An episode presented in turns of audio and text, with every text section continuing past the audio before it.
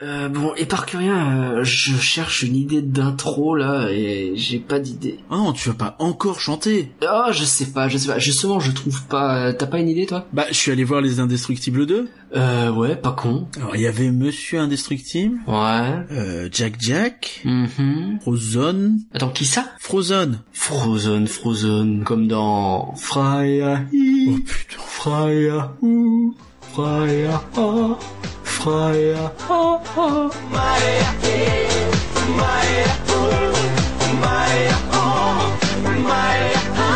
Je déclare Euro Disneyland officiellement ouvert.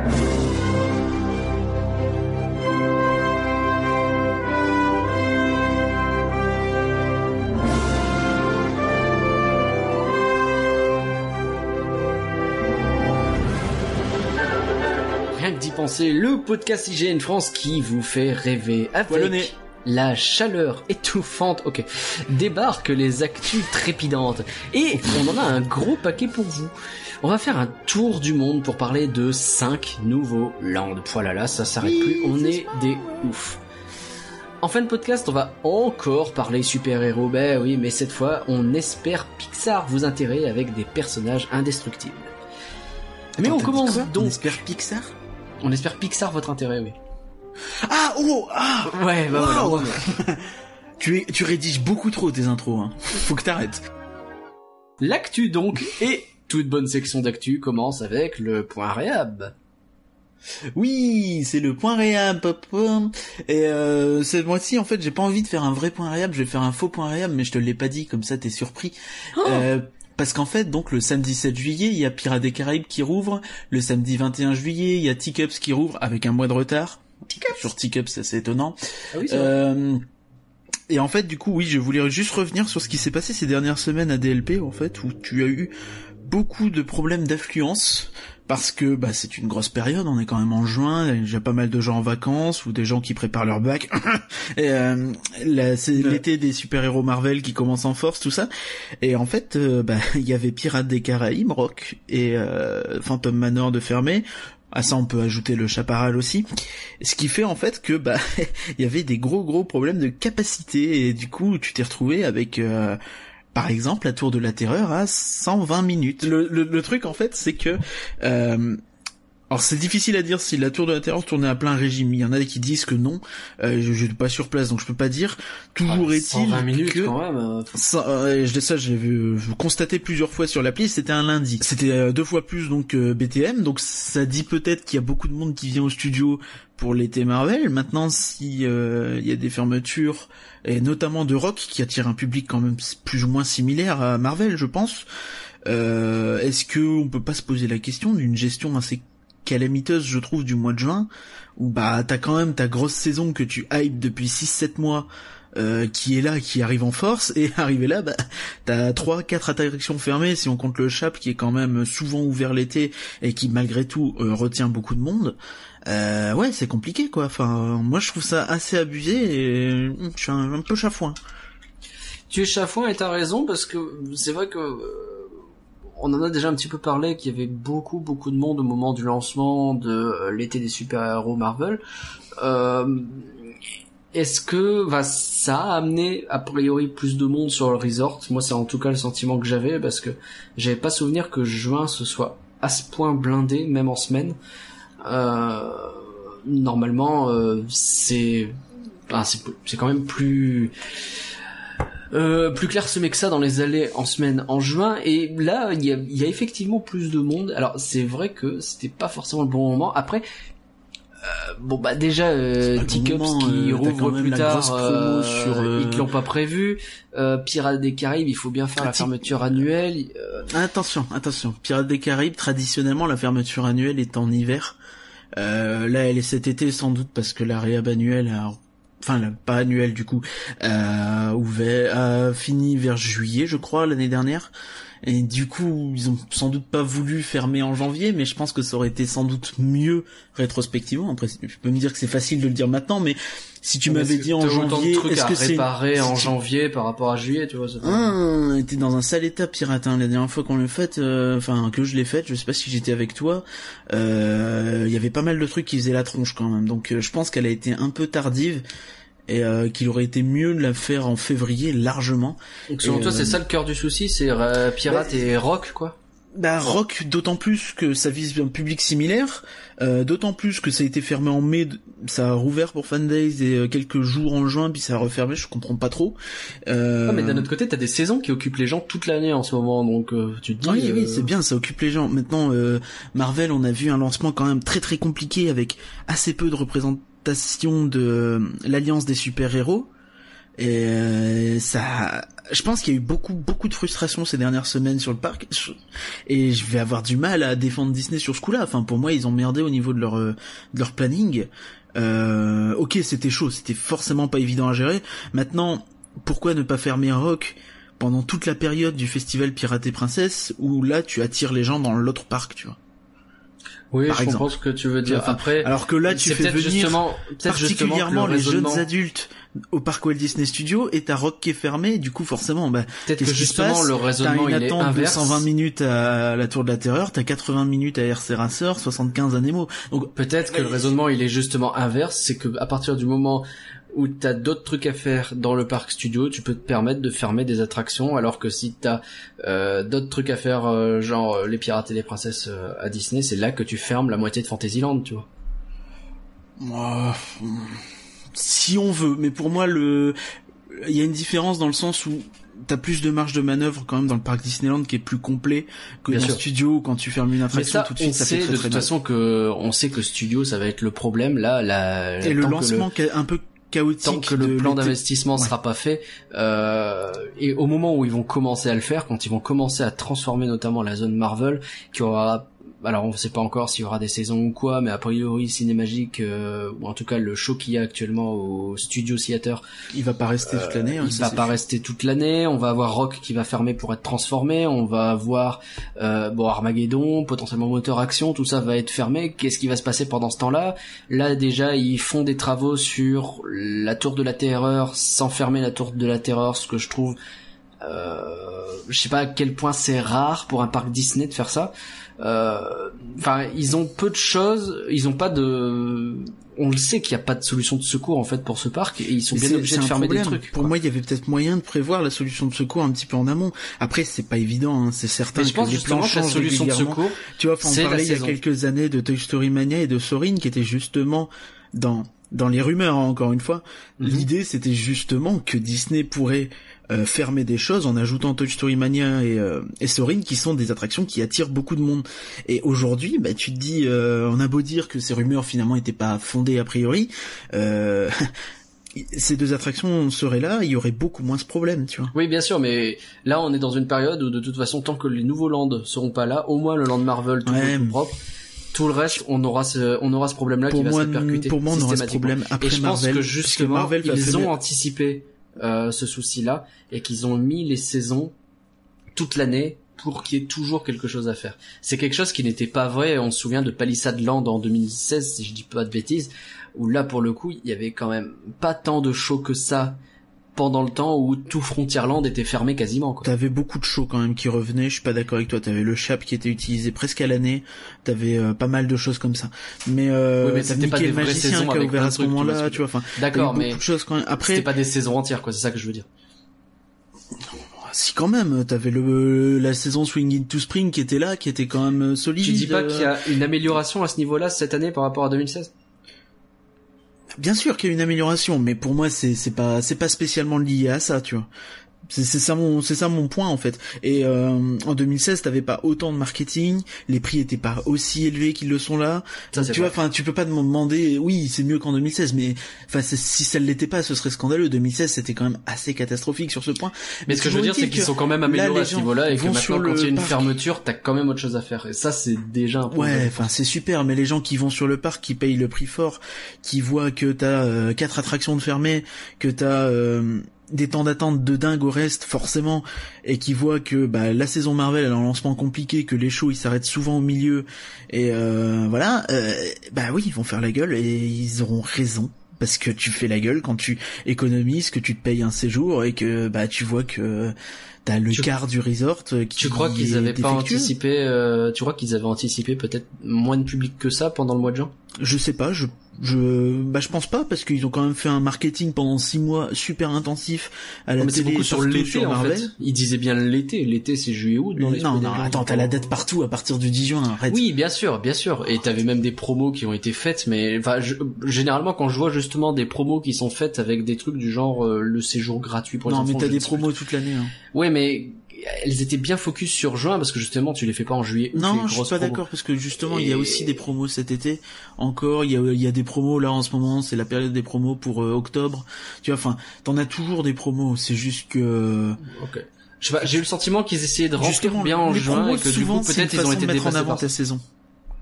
Oui, bien sûr. Mais enfin ouais, après voilà, je, pour moi ils se sont loupés. Après il y a peut-être des éléments indépendants, tu vois, genre euh, je sais pas, peut-être qu'ils attendaient des pièces ou quoi pour faire les réhab. Mais le souci c'est que le guest il s'en fout et il a raison de s'en foutre quoi. Donc euh, voilà. On va peut-être passer à la suite. Donc euh, des petits détails. Du coup on est toujours sur le point réhab finalement? Ouais ouais des petits très rapidement hein, des détails sur les, les réhab de fin d'année à plus long terme. Donc Ratatouille va fermer à partir du 27 août. Donc jusqu'à la fin d'année, début des sols qu'il faut changer, tout ça. C'est ça. Donc fin d'année, début janvier, a priori, on espère quand même qu'ils vont pouvoir un peu peaufiner les effets pour qu'ils marchent plus régulièrement. C'est terrible d'avoir euh, une grosse réhab comme ça, mais de rien, dès, euh, ça fait quoi Ah, ça fait un petit moment maintenant. Ça fait quatre ans et demi, non, mais c'est surtout quatre ans et demi avec presque pas de fermeture. La, fermeture est compréhensible maintenant. Encore une fois, tu vas te retrouver sur une saison de Noël avec euh, bah pas d'attraction familiale majeure au parc. Mais c'est ce que je te dis. Oui, non, mais... ce parc studio, tu vas avoir ce problème-là encore pendant deux trois ans. C'est pour ça que je te dis qu'il y a eu un mauvais calcul selon moi. Après, c'est c'est sûr que c'est pas évident et qu'il faut forcément faire des choix, mais euh, pour moi là, ils ont un peu sacrifié trop d'années après avoir sacrifié 2016 après avoir à moitié sacrifié 2015 tu vas te mettre beaucoup de gens à dos qui vont payer le prix fort pour se retrouver devant des parcs assez fermés et assez bondés parce que t'as quand même l'affluence qui monte je te trouve dur, il y a quand même nettement plus de choses qui tournent et puis t'as toujours des saisons à faire en ce moment. Euh, je, trouve véritablement que quand il va maintenant, t'as de quoi faire très largement. T'es pas aussi frustré que même sans parler de 2016, t'avais des périodes où c'était bien pire quoi. Ouais, mais quand tu compares à les périodes, enfin, un parc doit pas être fermé euh, au quart tout le temps, non? Ouais, mais on n'est pas au quart justement, on est sur quelques attractions. Au cinquième là, enfin en juin t'étais au cinquième. Euh, bon, je te trouve au-delà de ça, de septembre à novembre, t'as Indy qui ferme? Mm Bon, je pense que ce sera pas grand chose, c'est que deux mois, il euh, y a pas, y a pas matière à faire énormément de choses. Il y a mhm. pas eu de com en amont, donc ça m'étonnerait qu'il y ait vraiment de grosses, euh, grosses nouveautés. Euh, Autopia, c'est dès novembre et a priori, se raconte que ce serait une réhab de grosse ampleur. D'accord. Pas de détails, ça parle de changement de tous les rails et tout ça. C'est pas des infos officielles, mais à voir. Euh, est-ce qu'il pourrait pas en profiter pour faire un petit level up de l'attraction qui est jolie mais pas full, pas folle pardon. Euh, en plus on sait qu'elle ferme généralement en hiver donc euh, effectivement si elle ferme dès novembre, peut-être pour ouvrir en mars avril, tu vois, ça leur laisse du temps quoi. Euh, ça a du sens. Ouais, et du côté Phantom Manor, donc euh, qui devait rouvrir en octobre, ça a été repoussé à janvier, euh, très très vite après la soirée Fan Days, ce qui est assez étonnant puisque t'as as Daniel Delcourt qui te dit ouais on bosse dessus, regardez c'est cool, euh, il te raconte plus ou moins rien sur cette réhab, et une semaine après t'apprends qu'elle est repoussée de trois mois, tu fais ah euh, ok, bah j'aurais au moins pu avoir l'honnêteté de le dire, bon c'est pas bien grave, mais bon on peut se poser des questions, est-ce que c'est suite aux multiples aux multiples ouvertures un peu trop anticipées. Après trois mois, c'est beaucoup et je pense que ça leur ça les embête beaucoup de se priver du manoir au moins pour Halloween et encore plus pour Noël, je pense. Pour Halloween, ça casse vraiment le truc, donc je pense qu'ils avaient vraiment pas le choix parce qu'ils avaient vraiment fait un, besoin de capacité. Euh, Ouais, mais enfin, je veux dire, en plus, il y avait toute une com qui avait déjà commencé sur le retour à Halloween avec, bah, justement, lié euh, euh, aux événements de Halloween avec un char prévu qui va avoir la Ouais, oui, oui, c'est vrai que t'auras le fameux char Phantom Manor sur l'attraction. Bah, c'est ça, c'est dommage. Quand même compliqué, quoi. C'est compliqué. Bon, bref. Ok, bon, on, est, bah, on attend en tout cas. Du coup, c'est, moi, ça m'enthousiasme encore plus pour voir ce qu'ils vont bah, faire. Ça, on en parlera beaucoup plus, je pense, euh, dans deux petites semaines où on fera un podcast spécial Phantom Manor et Thunder Mesa avec la Miss Secret Disney. Voilà qui est annoncé. Merci pour ce point réhab. On enchaîne, on avait prévu après un point réhab, un point soirée. C'est très original, ça dit donc. On va encore parler des soirées. Qu'est-ce qu'il y a de nouveau à annoncer sur les soirées Dis-moi. Ah bah il y a des nouveautés tous les deux jours sur les soirées, donc on est obligé, ça va devenir un point récurrent. Maintenant, on va faire un podcast spécial soirée, je pense. euh, donc a priori, Electroland tout très bien passé, donc ça très très rapidement. Euh, samedi, c'était complet, alors qu'on rappelle quand même que l'année dernière, on partait quand même sur un semi-échec, et je suis peut-être gentil en disant ça. Samedi était complet, vendredi, euh, de ce que j'ai vu des photos et des retours, a priori c'était pas mal rempli, c'était clairement en dessous de samedi, mais ça avait l'air sympathique malgré tout en termes d'affluence. Donc voilà, comme quoi euh, reconduire des soirées, même si elles sont un peu difficiles à, vendre la première année, ça, peut servir après euh, pour la suite. Ouais, mais bon, c'est plutôt une bonne nouvelle. On, se souvient que l'an dernier, on avait dit que ça ressemblait beaucoup à un test. Ils faisaient les soirées Star Wars, ils faisaient... On avait été très étonnés puisqu'ils avaient annoncé Electroland reviendra en 2018 à la fin de la soirée alors qu'il y avait personne a priori dedans. Bah c'est ça, euh, c'était un peu chelou, mais effectivement ils sont revenus et ils ont euh, step up comme on dit. Bah je pense euh, que bah, tu, peux, tu peux facilement faire de la com pour une soirée quand on a une, et, un truc un public particulier comme Electroland qui est pas vraiment la cible de Disney à la base. Je pense que tu sais si t'as des images de l'année précédente à montrer tout ça, les gens ah bah, tout de suite ça marche mieux, ouais. bien entendu. Et puis on sait que l'an dernier ils testaient les soirées et que là euh, ils sont en train de se lâcher complètement. Oh, ils continuent de pas mal tester quand même. À ce niveau-là, ouais. mais enfin on sait que maintenant ils savent à peu près ce qu'ils font. Quoi. Euh... Electroland donc a super bien marché. Alors on va pas s'étendre dessus parce qu'on n'y était pas, hein, c'est pas vraiment notre cas. Mais Electroland, on va pas se mentir. Par contre là où on sera et ça affiche complet là aussi, c'est la soirée Marvel qui arrive euh, bah, genre euh, fin de semaine là. C'est ça, et euh, oui, donc euh, ça affiche complet. Enfin, moi je suis plus ou moins surpris quand même, parce que t'as 4000 places vendues, c'est euh, sachant que la soirée Tour de la Terreur et ses 1200 places n'étaient pas complètes. Ouais. et avait a priori eu quelques petits promos. Après, il n'y avait pas d'accompagnateur, tout ça, et c'était Infinity C'était que Infinity, ouais et tu pouvais pas faire venir d'invités en fait genre si t'es le seul dans ta famille à Infinity bah c'est quand même hyper restreint comme comme concept. donc là en plus c'est l'été Enfin, je veux dire, euh, tout est réuni pour que tout le monde puisse être là, quoi. C'est ça. Euh, donc, on a quelques petits détails sur la soirée en plus, donc très rapidement. Euh, il y aura un concours, une tombola, un tirage au sort, pardon, et euh, il y aura 50 gagnants qui pourront gagner deux places pour l'avant-première euh, Ant-Man et la Guêpe qui aura lieu au parc à Disneyland Paris le 14 juillet. Qu'est-ce que c'est ce parc déjà? De quel parc on parle C'est un resort, je, je, ne sais pas. Euh, il y aura euh, également un concours de costumes de super-héros où là vous serez sélectionné en fait. Euh, si votre costume est cool, il y a un cast qui ira vous voir à, à l'entrée. Ce qui... Ah rigolo ça.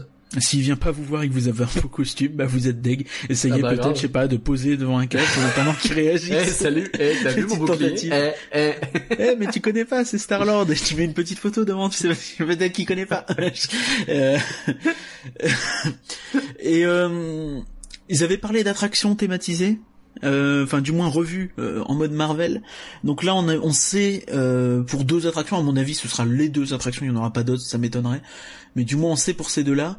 Donc, euh, je cite un peu ce qui nous a été dit euh, à nous les insiders. Donc, oserez-vous franchir les portes de la forteresse du collectionneur? Un raton laveur malicieux s'est introduit dans la tour et a malencontreusement débranché tous les systèmes électriques. Prenez votre Prenez votre courage à deux mains et échappez-vous vite de cette dimension parallèle. Donc, mhm. euh, on comprend très bien un tour de la terreur, énormément de références euh, Mission Breakout, euh, Gardien de la Galaxie. D'ailleurs, mhm. pour l'anecdote, pendant Electroland, ils ont fait du mapping de la façade de Mission Breakout sur notre tour de la terreur. À mon avis, du, enfin, du coup, ça sera, ça va revenir là pour cette soirée-là, c'est évident. Ah, ils vont faire le mapping, oui, très probablement. C'est ça. Donc, ce qui est assez rigolo, c'est que le la, storyline ressemble à celle de, de Californie, mais c'est pas tout à fait la même. Il n'y a pas d'histoire de libérer les gardiens. C'est il s'est introduit dans la cour dans la tour pardon et a débranché les systèmes électriques. Donc en gros euh, ça va être dans le noir. ouais, c'est ça. non mais il faut pas s'attendre à ce que enfin tu vois, ils vont pas euh, l'attraction est ouverte, ils vont pas la métamorphoser pour une soirée. Enfin Non, bien entendu, bien Évidemment, ça va être un petit truc sympa et puis voilà. C'est quoi l'autre attraction qui va bouger? Bah c'est rock, hein, on s'en doutait un petit peu, donc relâche exceptionnel pour le groupe Aerosmith samedi soir, dépasser les 90 km heure en criant bien fort Avengers Assemble. Si j'étais de mauvaise langue, je dirais que les 90 km heure, ça dure quand même les 4 premières secondes de l'attraction. voilà, ça c'est fait. Il, faut toujours mettre un petit tacle à Rock quand on Toujours, ça fait plaisir. C'est fait.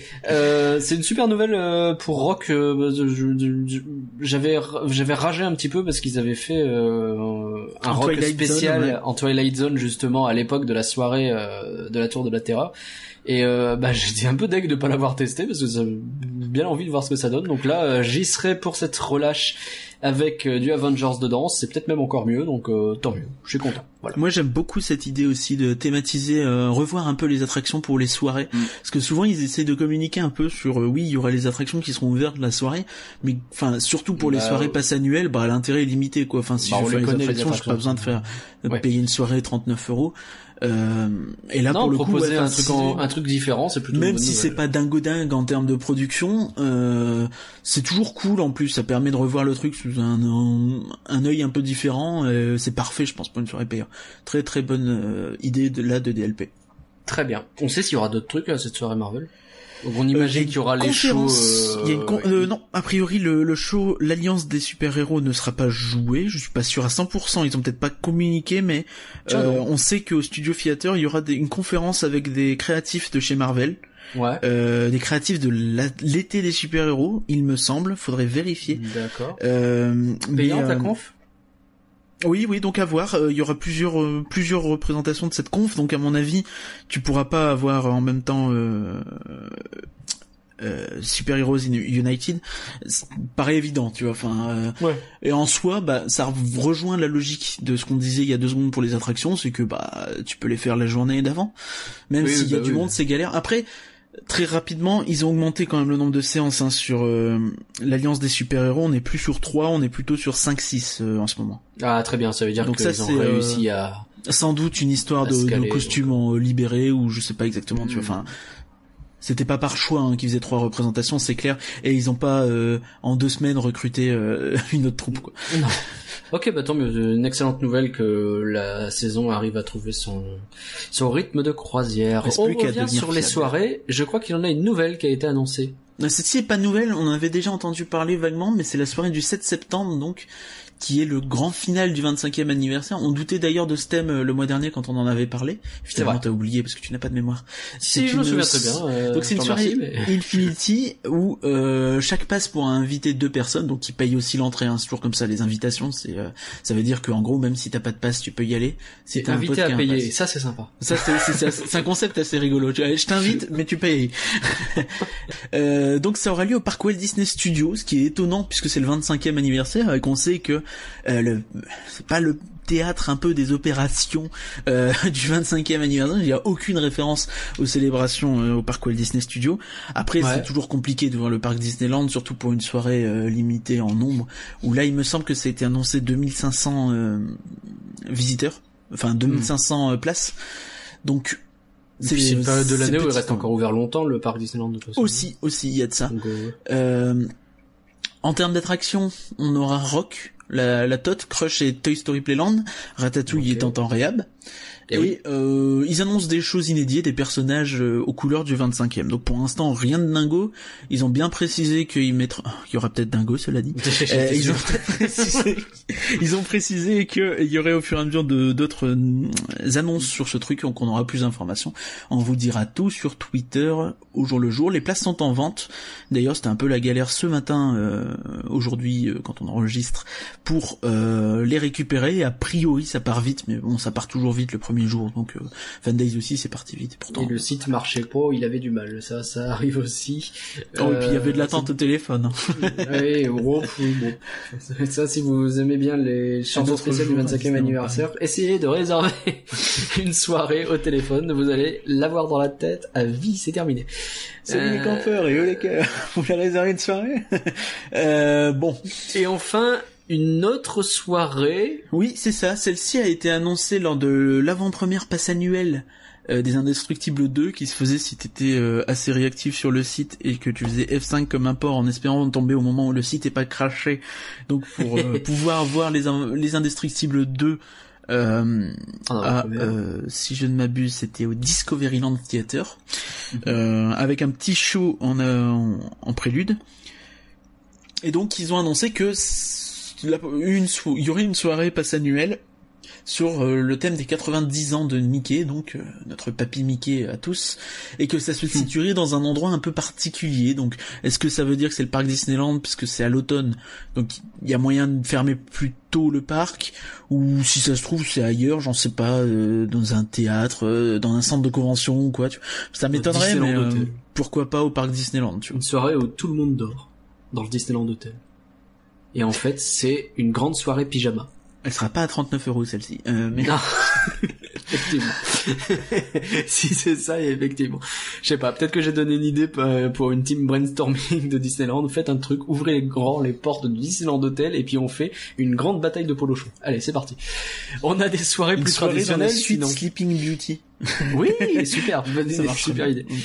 Euh, des soirées plus traditionnelles qui arrivent, notamment bien entendu Halloween et le Nouvel An. Et ça y est, c'est en vente. Tout à fait, et euh, les prix ont franchement explosé en fait, c'est assez euh, assez bluffant. On a assez peu d'infos pour l'instant sur le contenu de ces soirées, donc il y a que les prix à dire, donc forcément c'est un petit peu négatif puisque ça monte, mais bon, si on n'a pas les infos, on n'a pas les infos. C'est pour On peut pas les pondre. donc Halloween l'année dernière c'était 49 euros en standard. Euh, cette année c'est 69, donc voilà, petite augmentation bah, sympathique. La petite, euh, voilà. Nous on a payé 55 je crois en Magic Plus, donc ça doit être 49 en, en Infinity, quelque chose comme ça. Ah oui, alors l'idée c'est que tu payes 50 et des brouettes, mais tu dois payer le timbre pour recevoir le ticket et il est pas donné. Donc quand je suis allé à la poste, ça coûtait pas 3,50€. Non, mais les frais d'envoi, quoi, les frais de dossier, les fameux. Et du coup, bon, pensez-y, si vous essayez de passer une réduction passe annuelle, ça marche. C'est juste qu'il y a une déréduction qui s'applique quand vous payez le frais de dossier. Je l'ai pas vu venir celle-là. Tu l'as dit, sur une réduction de 15 euros, bon, avoir 3 euros, ça te fait quand même 12 euros de réduction. Bon, et puis si tu le prends, si tu le prends en billet standard, tu payes aussi ces euros de frais de dossier, tu vois. Donc euh, là n'est pas le problème. Après, si tu y vas sur place, euh, sur le parc et que tu achètes, a priori, te le donne en main propre, donc là, t'auras pas les frais de. C'est vrai. Les de ma faute, j'avais qu'à bouger mon fion. T'as raison. Euh, donc et le, nouvel, an, avant c'était 49 euros. Oui, et là c'est un petit peu plus vénère, c'est-à-dire qu'ils sont allés au-delà, au-delà de ce que tu vois, et ils sont allés au prix de Disney Fan Days en fait. 99 euros en standard, 89 pour les passes Magic Flex et plus. Bah oui.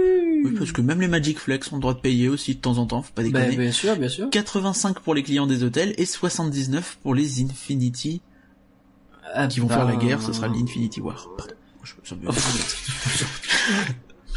vais visualiser ça en Battle Royale, tout le monde sur Fortnite, c'est parti. euh, N'importe quoi. Euh, très bien. Avec Thanos sur Fortnite. Bah oui, ça marche en plus. Je reste dans le thème. Euh, on s'en fout. Bref, 99 euros, oui, c'est pas donné. Après, euh, a priori, c'est souvent décrit comme la meilleure soirée de l'année ou l'une des meilleures soirées de l'année. Euh, ça, c'est Halloween plutôt que Nouvel An. Nouvel An, il y en a eu qu'une l'année dernière. Donc ah oui, c'est vrai. Mais l'an dernier, c'était bien, quoi. C'est ça que je veux dire. A priori, bah, les retours étaient était plutôt bon. Maintenant, c'est le truc, c'est que t'avais un event majeur, c'était la parade d'une heure. Et donc, si la parade t'intéressait pas, a priori, c'était pas foufou. Après, ah c'était bah 49 euros, aller, pas dingo. Faut pas aller à une soirée annuelle avec un seul event et puis pas faire euh, le seul event, quoi. Ouais, mais c'était pas le seul event, mais c'était vraiment, disons qu'il y avait pas grand chose à côté. Mais euh, ouais, enfin, du coup, là, bah, tu dis, ouais, enfin, après, sans, euh, mettre 100 balles, tu vois, c'est bien d'avoir des assurances sur le pro contenu, quoi. Enfin, c'est pas pareil que 49. Euh, tu veux savoir euh, ce que ça va être, tu vois. Surtout, tu penses à une ah famille, euh, une famille de 3-4, tout de suite ça fait 400 balles, quoi. ouais, tout à fait, tout à fait. Ok, donc on a fini le point sur les soirées, on va donc passer à la suite. Une autre actu qu'on a appris ce mois-ci, une actu a priori plus triste, c'est la fermeture de Disney Toon Studio. Alors Disney Toon Studio, euh, bah, c'est euh, un département d'animation de Disney. De Disney. Oui, c'est ça, c'est un bah, peu le parent pauvre. Des hein, films. Les, c'était un peu le parent pauvre, oui. Les gens qui s'occupaient des planes, des clochettes, euh, dans les années 90, ils étaient un peu plus sous le feu des projecteurs avec les euh, les suites euh, qui sortaient directement en DVD pour la plupart. Il y a eu certains films meilleurs que d'autres d'ailleurs. Deux films quand même beaucoup aimés par les fans sortent de ce studio, c'est Dingo et Max et euh, la bande à ah Picsou, euh, le ah trésor de la lampe perdue. Donc bah après c'est jamais cool. Enfin pour moi j'ai l'impression quand même qu'il y avait de la place pour un autre studio pour faire des films de moins grande ampleur, peut-être justement de creuser un peu plus sur Mickey, euh, Donald, tout ça, tu vois. Et je suis un peu un peu chafouin à ce niveau-là, d'autant que à mon sens, c'était idéal comme studio pour euh, donner du contenu euh, à leur plateforme de SVOD, enfin leur Netflix, tu vois. Et euh, Oui, c'est vrai. c'était l'idéal pour moi de proposer des films ou même des séries, tu vois, tout bêtement. euh, pourquoi, tu- pourquoi pas, tu vois. Donc, Après, une un fermeture, ça veut souvent dire euh, les équipes, euh, tu les réaffectes à d'autres endroits et tu. A priori, il y aura quand trucs, quoi. même. Je crois avoir lu qu'il y aurait 70 postes supprimés. Je suis pas sûr et certain, donc ne me citez pas là-dessus, euh, comme ils disent les Anglais. Mais euh, voilà. Euh, Il y a aussi leur projet Space, donc euh, qui était prévu, qui avait, qui était prévu et qui a été repoussé. Donc qui était euh, a priori c'était en fait un peu euh, l'idée au-delà de Planes en fait tu fais Space c'est pas sûr à 100% mais euh, bah, Et donc ça a été annulé, ouais. Ouais, Bah oui. C'était un film euh, pour le ciné pour le coup. Et euh, du coup c'est un peu dommage encore une fois. Euh, mon hypothèse pour la suppression de Disney Toon Studios, c'est qu'avec le rachat de la Fox, Disney va récupérer Blue Sky. Et euh, donc Blue Alors, Sky, Blue les gens qui Sky, font, pour rappeler, euh, ouais. l'âge de glace, tout ça. Voilà, c'est donc il fait des films d'animation euh, Nul. Alors, Pardon. bon, c'est pas mon style, on va dire ça comme ça. Le Il truc y en avec le a taureau, là, probablement sorti des biens. mais- Le truc avec les robots. le taureau. Ah, le taureau, oui, euh, Fernando. Ouais, Fernando Fernand. Ferdinand. Fernand. Ferdinand. Un taureau, bref. Ouais, voilà. Et euh, bah oui, du coup, Donc, c'est ce que je voulais dire, c'est qu'à force, euh, ils, ils ont pas besoin de 35 000 studios. Enfin, si tu comptes en plus ceux de Marvel, ceux de Star Wars et tout, à un moment donné, ouais, tu concentres un peu. quoi. Ouais, mais t'as jamais trop de studios quand tu veux faire un service euh, en ligne. T'as jamais trop, t'as jamais trop d'exclusivité et euh, faut pas, faut que Disney reste euh, quand même dans un esprit conquérant et je trouve ça dommage. c'est- Pour, moi, c'est pas la bonne période. Il aurait fallu essayer peut-être euh, de voir ce qu'ils euh, pouvaient produire pour leur Netflix et après effectivement voir si ça marche pas. Là, t'arrêtes les frais. Mais bon, là, je trouve ça un petit peu précipité peut-être. Mais euh, dernièrement, à part les clochettes, ils faisaient rien Disney tout. Enfin, euh, Bah, les Planes. sur Space. Mais Ouais, ouais. faut- bah, les Planes, il y a quelques années, il y en avait deux, je crois. Euh, Donc en euh, gros, ce studio, ça s'occupait beaucoup euh, des clochettes, dernièrement j'entends, hein, euh, des planes, et donc là ils avaient l'air de mettre le paquet sur Space, ouais. mais bah j'imagine, c'est souvent comme ça que ça se passe, ils ont regardé le projet, ils ont dit ça n'avance pas, ça n'a pas l'air de donner quoi que ce soit qui soit bon, et comme je me rends pas compte des, du succès ou pas des Tinker, des, euh, Ouais, il y en a eu films un paquet. Et Il y en a eu quelques-uns, ouais. Quand bien même le, ce genre de film, enfin, c'est rentabilisé à fond sur euh, Disney Channel parce que ça va passer en boucle, sur les ventes télé parce que ça va se vendre partout dans le monde, une- ne serait-ce qu'une fois de temps en temps, euh, sur les goodies parce que tu vas vendre énormément de goodies clochettes suite à ça. Donc tu vois, enfin. Mais alors, tu vois, là, tu peux pas le euh, juger sur le film en lui-même, quoi. je vois quelque chose d'autre, mais il y avait encore justement un nouveau clochette qui était prévu, la légende de la bête Never Beast, je sais pas comment je peux traduire ça en français, Never Beast c'est en rapport avec le pays imaginaire, donc la bête imaginaire peut-être, je sais pas. Euh, mais qui a été annulé parce que ils avaient des soucis avec l'histoire, enfin, des histoires de scénario quoi qui Non, mais fonctionnaient de pas. toute façon, enfin, Donc, enfin, ça sentait sentait pas pas, bon, bon cette histoire. autour Voilà, du studio, c'est- ça c'est que clair depuis quelques moments. Maintenant, enfin, tu vois, enfin, mon truc c'est que j'insiste quand même sur ce côté. C'était le moment de les relancer. Il va y avoir plein d'opportunités et je trouve ça peut-être un peu dommage. Peut-être justement, euh, euh, tu dis 70 postes euh, supprimés en admettant que ce soit ça, parce qu'on bon, on n'a pas, euh, voilà, je sais pas combien ils étaient pour bosser là-dedans. Je pense pas qu'on bosse dans un studio que à 70. Je pense que c'est beaucoup de la réaffectation de Mhm. personnes qu'il va y avoir. Et euh, C'est un petit studio quand même. Hein. C'est pas, c'est pas Pixar. euh, C'est pas une équipe de Walt Disney Animation Studio. Tu vois. Je pense que 70, euh, tu fais un film. Même si ça prend un peu de temps, tu fais un film à mon avis euh, avec une qualité d'animation un peu moindre, hein, c'est sûr, c'est pas Bien mais euh, il y a déjà de quoi faire quoi Alors, parce que derrière t'as des sous-traitants de toute façon, tu vois pour l'éclairage tout ça. Donc euh, Ouais, bien entendu. Bon, on voilà, je sais pas trop quoi penser de ça en vérité. Euh, alors bah, bien évidemment, hein, c'est toujours euh, une mauvaise chose pour les personnes qui perdent leur travail. Ça, on a toujours une pensée pour eux. Euh, mais après je m'en fais pas trop maintenant, trop. euh, Généralement si t'as bossé chez Disney, tu as moyen de retrouver du taf en tant qu'animateur ailleurs. Maintenant Oui. la condition d'animateur c'est pas toujours évident euh, dans le monde. Euh, je pense que je sais pas si Disney paye plutôt bien, je suppose, mais je suis pas sûr du tout, surtout euh, chez Disney Toon.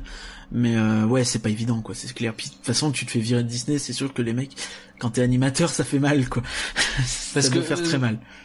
Ce à quoi je pense, je suis obligé de, réfléchir de cette façon aussi, c'est que quand je regarde un peu la liste de tout ce qu'a fait Disney Toon, euh, tu retiens éventuellement euh, certaines suites comme euh, le roi lion 2 qui était pas mal ou même le 1,5 là ou le 3 ça dépend comment non, on voit bien les choses sûr. Oui, oui, tu vas me dire que c'est pas des gros films, mais c'est c'est c'est pas le, Tu le but du studio n'était pas de euh, faire des gros films. comme tu disais le retour de été. Jafar Dingo et Max etc ouais mais gros film ou pas gros film euh, même la langue perdue moi euh, le, le, le DuckTales the movie c'est quand vous voulez quoi c'était leur premier d'ailleurs mais euh, enfin derrière c'était je vais avoir du mal à ils vont pas me manquer c'est ça que je veux dire Ouais, enfin c'est pas leur faute. Après, si les mecs ils faisaient du clochette à la chaîne, euh, tu vois, enfin. non mais ça veut pas- dire qu'il y avait sans doute mieux à faire et que peut-être décider d'arrêter de faire ça euh, j'ai du mal à me dire que c'est une mauvaise nouvelle tu, vois Ah mais moi aussi, ouais, moi aussi bien sûr. Mon souci c'est que encore une fois, bah il y avait plein d'opportunités pour justement diversifier assez facilement et euh, débrider un peu tous ces mecs qui étaient justement coincés un peu dans l'enfer euh, Clochette Plains, tu vois. Ouais, bien sûr.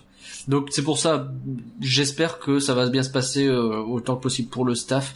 Et euh, c'est peut-être ça justement l'opportunité, c'est de mettre un terme à ce studio qui avait des résultats quand même pas toujours ouf. Même si les clochettes c'était pas si mal en vrai, hein, pour en avoir regardé quelques-uns. c'est Bah, des je suis certain que Démographie. c'est très intéressant. Oui, bien sûr. Et puis la démographie visée est évidemment très jeune, mais euh, c'est pas du film jeunesse bête et méchant quoi. C'est un peu plus subtil que ça quand même. Quoi. Juste un peu bête, mais d'accord. Juste un peu bête.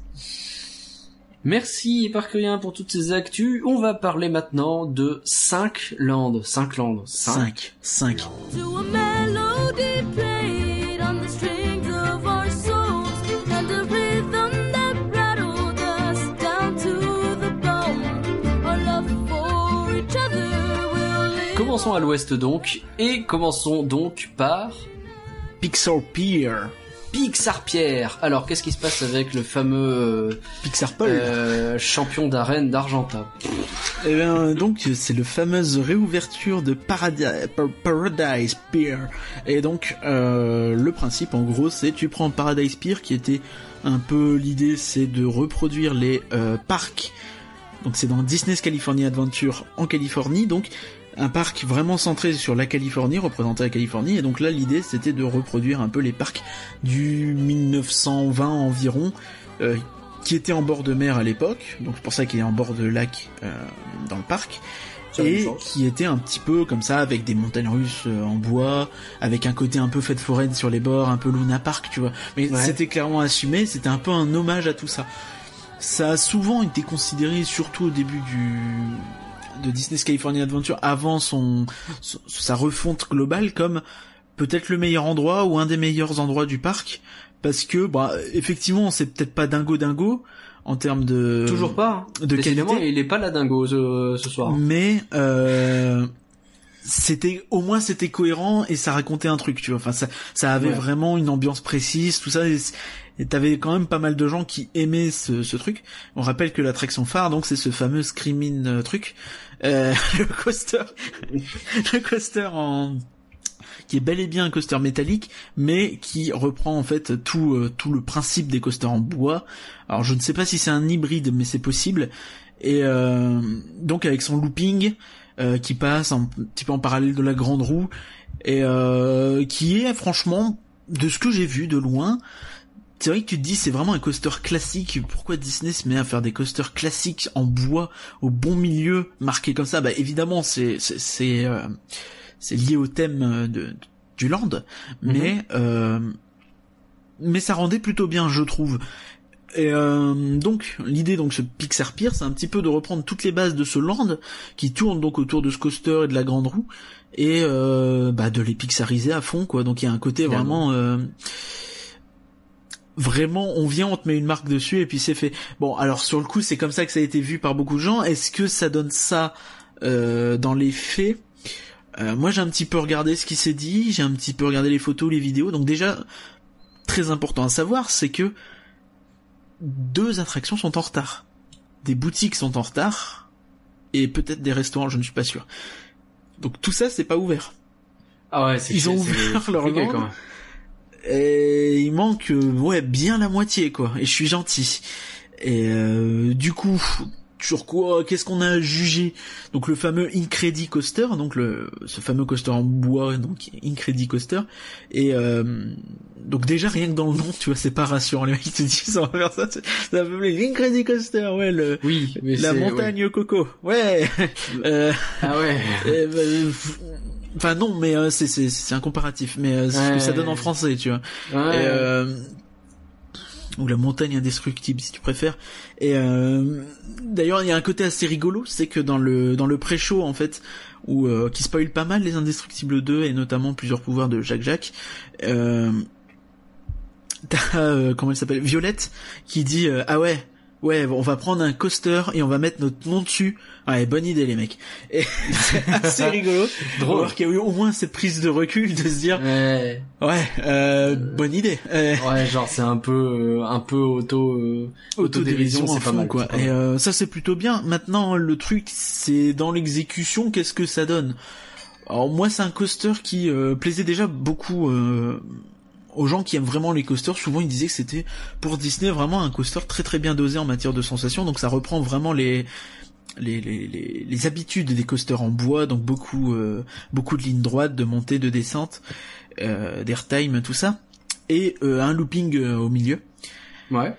Et donc, euh, en termes de coaster, c'est intéressant, quoi, a priori. Et euh, là, donc, principalement, en fait, ils ont thématisé ça en indestructible. Et l'idée, c'est que tu, euh, toute la famille et toi qui est dans le train, euh, vous les aidez à retrouver Jack Jack, qui, enfin, à rattraper Jack Jack plutôt, qui se fait la malle avec tous ses pouvoirs. Mhm. Et le truc en fait, c'est que la plupart des, de la thématique, enfin, c'est assez difficile à dire. C'est une attraction extérieure, donc c'est jamais très évident à thématiser, surtout un coaster, donc ça va vite. Donc les choses, tu les vois pas forcément très vite. Bien Et sûr. les seuls moments où ça va pas très vite, en fait, finalement, c'est bah dans les montées. Donc quand tu montes. ouais. Et, et pourtant, et en plus, c'est un coaster euh, à lancement, à propulsion. Donc, euh, les les montées sont pas durent pas 10 ans non plus quoi. Il y en a, mais euh, tu arrives lancé quoi.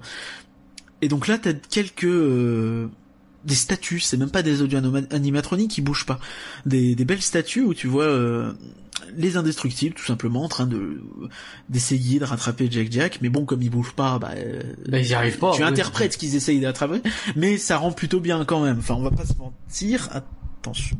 Euh, pardon. Et euh, au-delà de ça, en fait, en dehors de ces montées qui sont en plus dans une espèce de petits tubes fermés, euh, bah il y a quelques éléments de décor, mais c'est pas dingo en fait. C'est pas fois. dingo dingo et t'as le t'as un souci en fait de transition entre les parties montées qui sont dans l'obscurité puisqu'elles sont euh, couvertes ou du moins un petit peu à l'ombre et les parties en plein soleil euh, où euh, bah évidemment tu sors de l'ombre t'es peut-être un petit peu ébloui tu vois peut-être pas grand chose après j'ai vu que des vidéos donc c'est pas toujours évident mais les retours sont que c'est surtout un coaster à faire de nuit si possible en plus t'as plus est plutôt joli bien éclairé euh, Ouais, mais sinon en termes de thématisation, c'est pas ça quoi. Non, c'est pas dingo. Et euh, en fait, je trouve que c'est assez révélateur de, du land en, dans son entièreté, enfin, sa demi-entièreté du coup, euh, parce qu'il est pas ouvert. C'est que t'as l'impression en fait qu'ils ont pris le land et qu'ils ont foutu des trucs Pixar dessus, quoi. Bah, il y a- de toute façon, c'était ça le plan. Ouais, mais le souci, c'est que déjà en tant que tel, Pixar, c'est pas un univers, tu vois. C'est un label Ouais. c'est un peu bizarre, je trouve, de faire une zone Pixar euh, avec euh, un, un endroit t'as t'as un, un stand Toy Story avec des churros de Buzz l'éclair, à un endroit t'as euh, euh, l'adorable homme des neiges là qui te donne de son pipi en glace. Ah très bien. J'y peux rien. tu- voilà. euh, tu vois, t'as le la, la grande roue qui est un peu thématisée sur euh, des personnages de Pixar, les, les gondoles. Et bah voilà quoi. Enfin les boutiques et le, le bar lounge est sympathique mais pas exceptionnel. C'est un petit peu en mode on met des storyboards partout, tout ça. C'est joli mais tu vois c'est pas immersif. C'est joli, c'est reposant, c'est bien foutu. Hein, c'est assez euh, assez lounge dans l'esprit. Mais t'es pas transporté quoi enfin t'es pas y a pas d'immersion y a pas de pas de storytelling tu vois enfin Ok. Ouais, donc t'es Bah, pas convaincu par ce Pixar pire. Quoi. je suis pas le seul hein. je suis pas le seul les américains globalement euh, t'as vraiment ce côté euh, ok c'est le projet d'attente pour Star Wars mais du coup euh, bah quoi dans cinq ans on le refait tu vois? Ouais, ouais, Parce que là c'est bien parce que c'est nouveau, mais euh, le t'as vraiment des trucs qui sont très très euh, Six Flags. Enfin c'est beaucoup ce que disent les Américains où il y a un côté ouais j'ai la licence donc j'écris Pixar en gros, euh, je mets euh, une espèce de boîte euh, type Happy Meal euh, avec euh, des personnages dessus. C'est c'est dans un court, ça vient d'un court métrage ça euh, de Toy Story Ouais. et euh, je le pose là et bah ouais ça fait un stand quoi mais euh, pourquoi tu vois c'est pas beau c'est pas cool c'est euh... en plus t'as un comprends. truc t'as un Woody à côté d'un Monsieur Indestructible tout ça donc en plus de ça c'est donc il y a pas de nouvelle attraction hein. au-delà de ça c'est juste des, des remplacements euh, et surtout des rethémas euh, ils ont annoncé ce mois-ci que euh, une attraction euh, mille et une pattes qui est dans la, en fait la zone mille et une pattes ils avaient annoncé qu'elle serait remplacée par euh, l'extension de Marvel qui a commencé avec les Gardiens de la Galaxie. Ouais. et donc l'attraction mille et une pattes ils vont la transporter a priori ou du moins la rethématiser. Peut-être qu'elle est pas loin je connais pas bien la géographie du parc je suis désolé. Mais euh, ils vont la rethématiser en, en vice versa donc ça c'est pour l'année prochaine. Il y a un carrousel de Jessie avec plein de créatures un peu un peu chelou qui ouvre l'année prochaine aussi bien que celui-là pour le coup il était prévu pour euh, pour l'ouverture. Euh, il y a World of Color donc pour revenir sur ça qui devait rouvrir en même temps une nouvelle version de World of Color. Et c'est pour la fin d'année finalement tu vois. Donc ils sont vraiment Hmm. vraiment charrettes sur ce projet. Et, et alors qu'en plus à côté enfin il est pas il est pas impressionnant quoi donc euh, Ouais, c'est une déception pour le moment, quoi. Ouais, ouais, ouais. Puis ça sent surtout le truc. euh, Enfin, tu vois, dans 5 ans, ça va être un gare. C'est dommage de Mm. refaire une zone si c'est pour qu'elle soit un gare dans 5 ans. Ok, donc voilà pour le premier land. Ensuite, on se déplace un peu plus vers l'est, c'est ça? C'est ça. On va en Floride, au Disney's Hollywood Studios, donc le parc en pleine refonte. Donc avant l'année prochaine, et Star Wars Galaxy's Edge et euh, Mickey's Runaway Railway. Pardon. Tout à fait. Le, le train, tout ça. mhm. Et euh, donc il y a Toy Story Land qui a ouvert. Donc qu'est-ce que c'est Toy Story Land en Floride? Est-ce que c'est comme chez nous? Non, pas du tout. Euh, déjà parce que à la base il y avait déjà une attraction Toy Story qui s'appelle Toy Story Mania, qui est une attraction très populaire et sur laquelle il y a deux circuits. Donc euh, t'as deux tracés en fait. Pour, donc t'as deux euh, Deux possibilités. ce qu'on- qu'on devrait avoir pour Crush. Non, pas deux possibilités, mais plus de débit, tu vois. D'accord. Enfin, deux fois plus que si t'en Ah avais oui, qu'un. d'accord, oui. Et euh. Comme si t'avais deux circuits identiques de Big Thunder, tu vois, par exemple. Je comprends. Euh, et donc t'avais ça, et le truc c'est que c'est une attraction extrêmement populaire, et euh, ils se sont dit, bah quand même, ça serait bien de faire plus de Toy Story, et si on faisait du Toy Story comme on en a fait à Hong Kong, à Shanghai, à Paris, euh, du coup ils font ça, et euh, ça s'articule donc autour de ce fameux Toy Story Mania qui a été updaté pour le coup, et auquel ils ont rajouté un troisième circuit, donc pour encore améliorer le débit, et euh, je crois que c'était, il y avait déjà trois circuits à Tokyo et en Californie, il me semble, je suis pas sûr à 100%. Du coup, ça les met à niveau et euh, bah, pour une attraction populaire, c'est toujours cool d'avoir plus de débit. On aimerait bien la même chose à, à Nemo, mais on l'aura jamais. Et euh, donc, ce land s'articule autour de ça, donc cette update de Toy Story Mania et de Slinky Dog Dash, donc Zigzag Dash. Euh, qui est un coaster de chez Mac, donc les mecs de Europa Park, Mhm. qui est donc un, un coaster familial euh, autant que possible. Donc, euh, sachant que le land est censé représenter en fait un, un peu le, le, bah, le jardin d'Andy, je crois que c'est la même chose chez nous d'ailleurs. Et euh, du coup, ça explique un petit peu. C'est il joue avec ses jouets, donc il fait un petit peu un train avec euh, pour zigzag. Ok, pourquoi pas dans l'esprit. Et euh, du coup, c'est un coaster familial qui se dure à peu près une minute trente, qui est euh, donc tu l'as vu.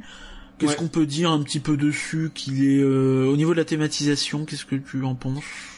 Bah, vous, il faut aimer. Non, Déjà, c'est alors- pylône apparent, c'est en extérieur, en fait, important de en préciser fait, surtout euh, ce que j'aime bien, ce que j'aime bien, c'est que j'ai l'impression de voir un euh, un Toy Story Playland comme nous on a, mais en nettement plus grand et avec lequel il s'amuse avec l'espace. Ce que je veux dire, c'est que ce truc, alors le pas tracé si grand du, que ça, hein, pourtant, le attention. tracé du Slinky Dog, non mais l'impression que ça, le tracé c'est beaucoup dans de l'herbe, dans des machins, donc c'est pas. Mais il y a quelques éléments qui font que oui, effectivement, là notre Playland, je le trouve toujours très très tassé sur lui-même. Là, c'est pas le cas. Tu vois, il m'apparaît du coup plus ouvert, comme s'il y avait plus de, de trucs à voir. Après, je trouve qu'effectivement, euh, c'est un peu pauvre, quoi. Alors, c'est mieux de nuit. De nuit, je le trouve vraiment cool pour le coup. Je suis assez d'accord. Euh, au niveau du zigzag, ce que t'as principalement autour, c'est des espèces de pseudo euh, pseudo euh, jeux en bois, euh, tout ça. Et ce que je trouve Ouais, qui est très comme si t'étais dans notre playland, mais euh, en plus tu trimbales dedans. Euh... sur un coaster avec coaster, des petites statues de Rex, de Mm. Jesse et compagnie perchées en haut et des petites guirlandes, tout ça. Et euh, ça pour le coup c'est plutôt bien fichu. Et ce que je trouve qui est très bien intégré, et j'ai vu pas mal de gens critiquer le fait que t'aies les les euh, les supports des, des Mm. rails qui soient apparents. Et c'est vrai que c'est très rare pour Disney, encore une fois. Euh, même vrai, si ouais. sur ce podcast on n'a pas l'impression. Et je trouve en fait que c'est plutôt bien foutu parce que les couleurs, ça se marie super bien avec les décos qu'il y a autour, je trouve. Mais ouais. Ça Moi, ça me choque bien, pas, tu le... comprends. Tu- ça me choque pas dis- les supports vraiment. Tu te dis oui, je suis sur un jouet en fait. Ben ouais. Tu vois, enfin, euh, le, le support intègre est intégré, je trouve, à la thématisation globale. Ben, je visualise pas un support, je visualise le circuit d'un gosse quoi. Ouais, et ça, je trouve ça plutôt bien fichu. Euh, maintenant, la déco, tu sens que par rapport au premier concept art, euh, ça a été, euh, il y a eu des coupes budgétaires un peu à foison, et c'est ça Ouais. le vrai problème, je trouve, de ce land, c'est que tu sens que, bah, il y avait du potentiel, mais non, quoi. Enfin, Ouais, non, mais enfin, globalement, euh, c'est poussif, quoi.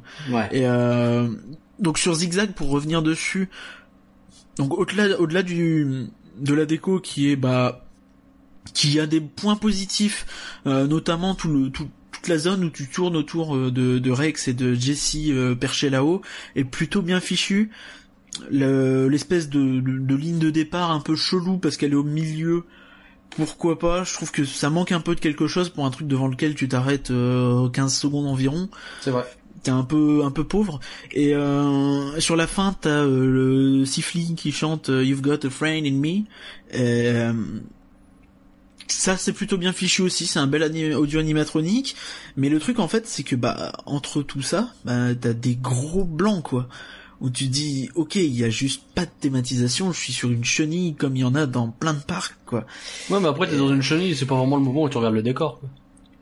ah si quand même justement une chenille Bah, ça va pas très vite Ça va euh, pas très vite, mais en fait, euh, je pense qu'on a aussi le prisme du je suis en train de regarder l'attraction dans une vidéo, je suis pas dans l'attraction, et bah quand tu regardes une les vidéo, avis oui, des Américains sur place sont pas dithyrambiques hein, sur l'attraction. Non, mais Euh, je peux bah c'est pas le, c'est pas Space Mountain, on est d'accord.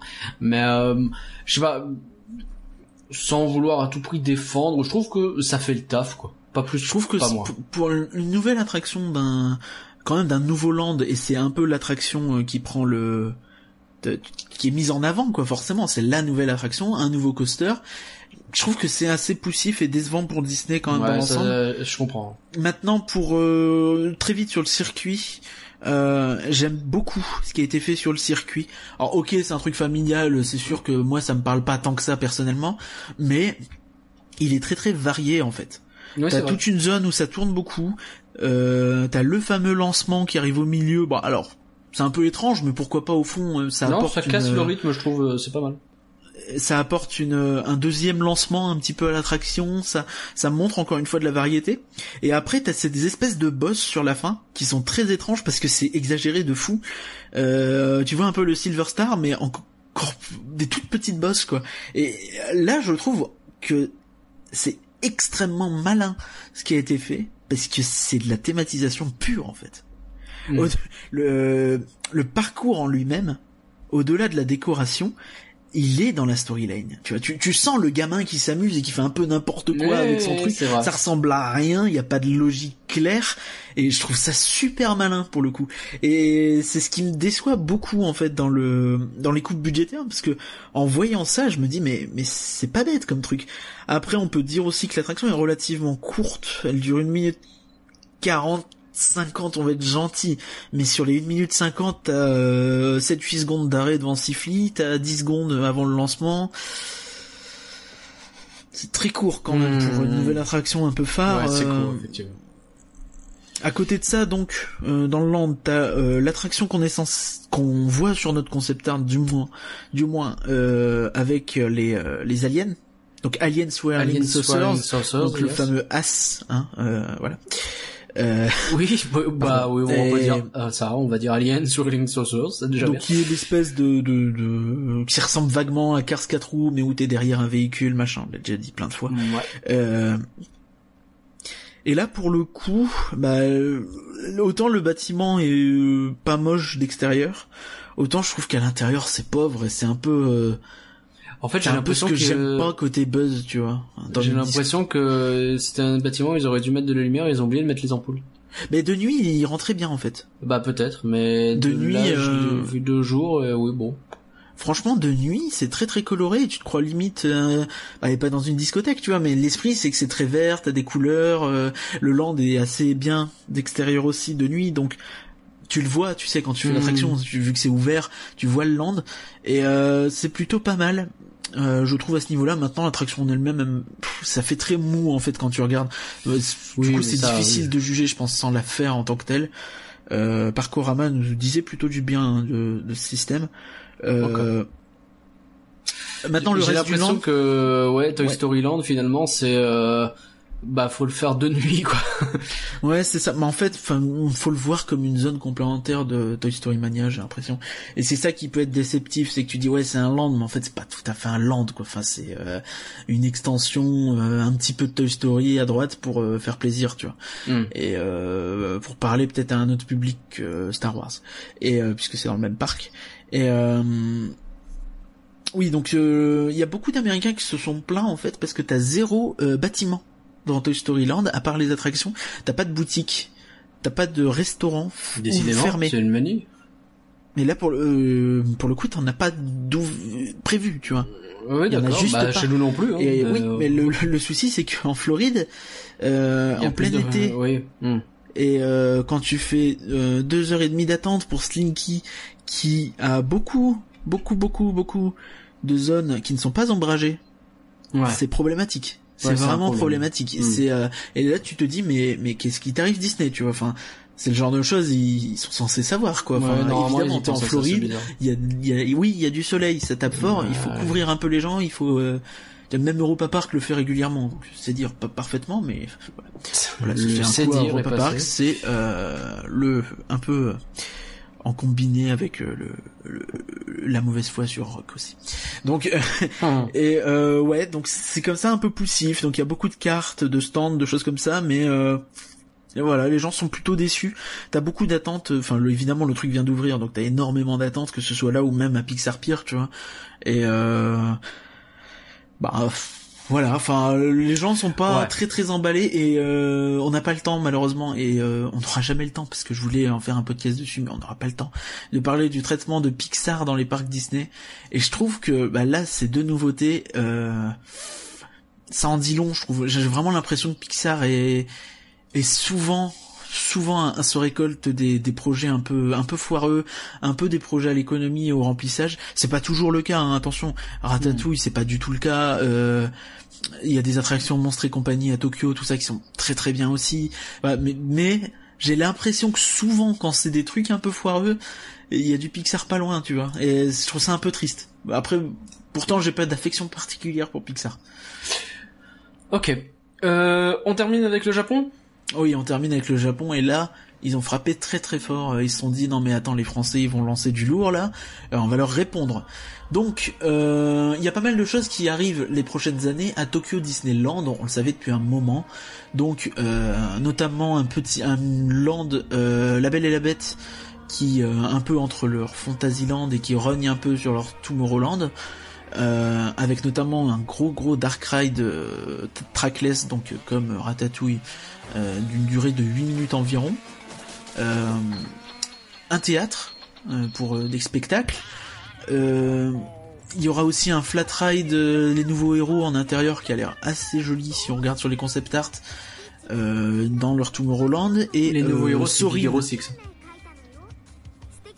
oui c'est ça mais je donne Ouais. le titre français moi monsieur Oui, parce euh, que j'ai l'impression qu'il est plus connu sous le nom anglais, mais ok. Bah, au Japon, ça s'appelle Baymax. Voilà, donc euh, ils sont Très bien.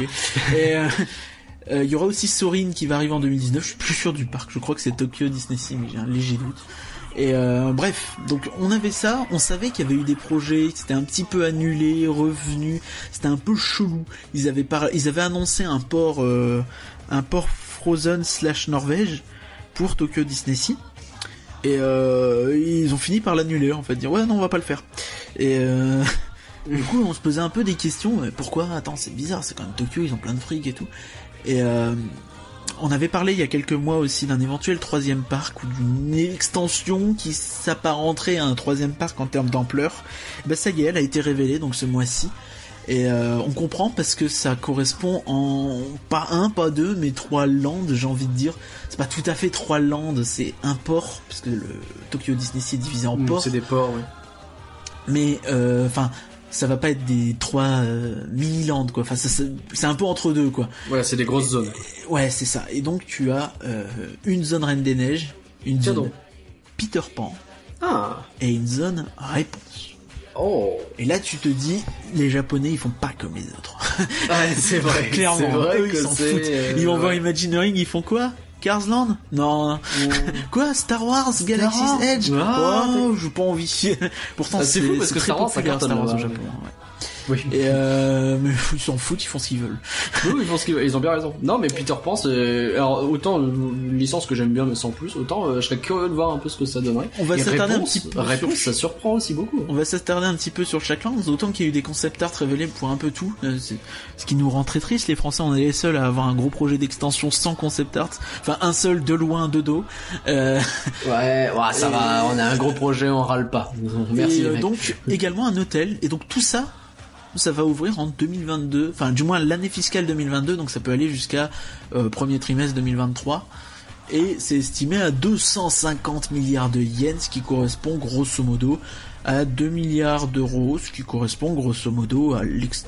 ce qui au plan d'investissement de Paris, bah oui.